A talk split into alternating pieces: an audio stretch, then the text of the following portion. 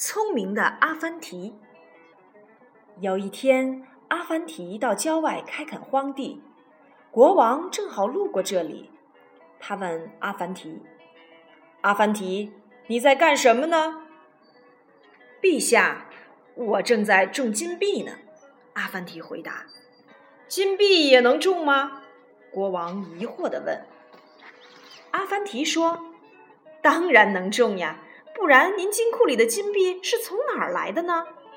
愚蠢而又贪婪的国王相信了阿凡提的话。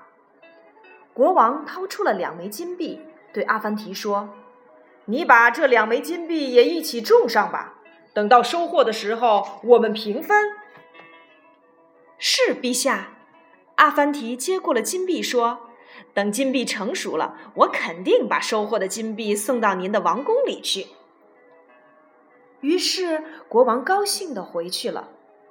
过了一个月，阿凡提果真拿着一小袋金币来到了王宫。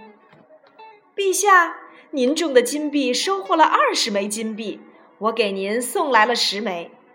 阿凡提恭恭敬敬地呈上了十枚金币。国王高兴地接过了十枚金币，然后他又取出了九十枚金币，凑成了一百枚，一起交给了阿凡提。国王说：“阿凡提，你把这一百枚金币拿去种上吧，收获的时候我们再平分。”阿凡提拿着国王的一百枚金币走了。谁知一个月过后，他却空着手来到了王宫。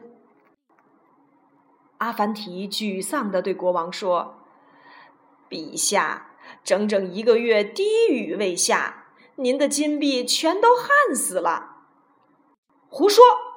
你一定是把金币藏了起来！”国王怒喝道。“陛下，您既然相信金币能种，为什么不相信金币会被旱死呢？”阿凡提说道。国王听了，哑口无言。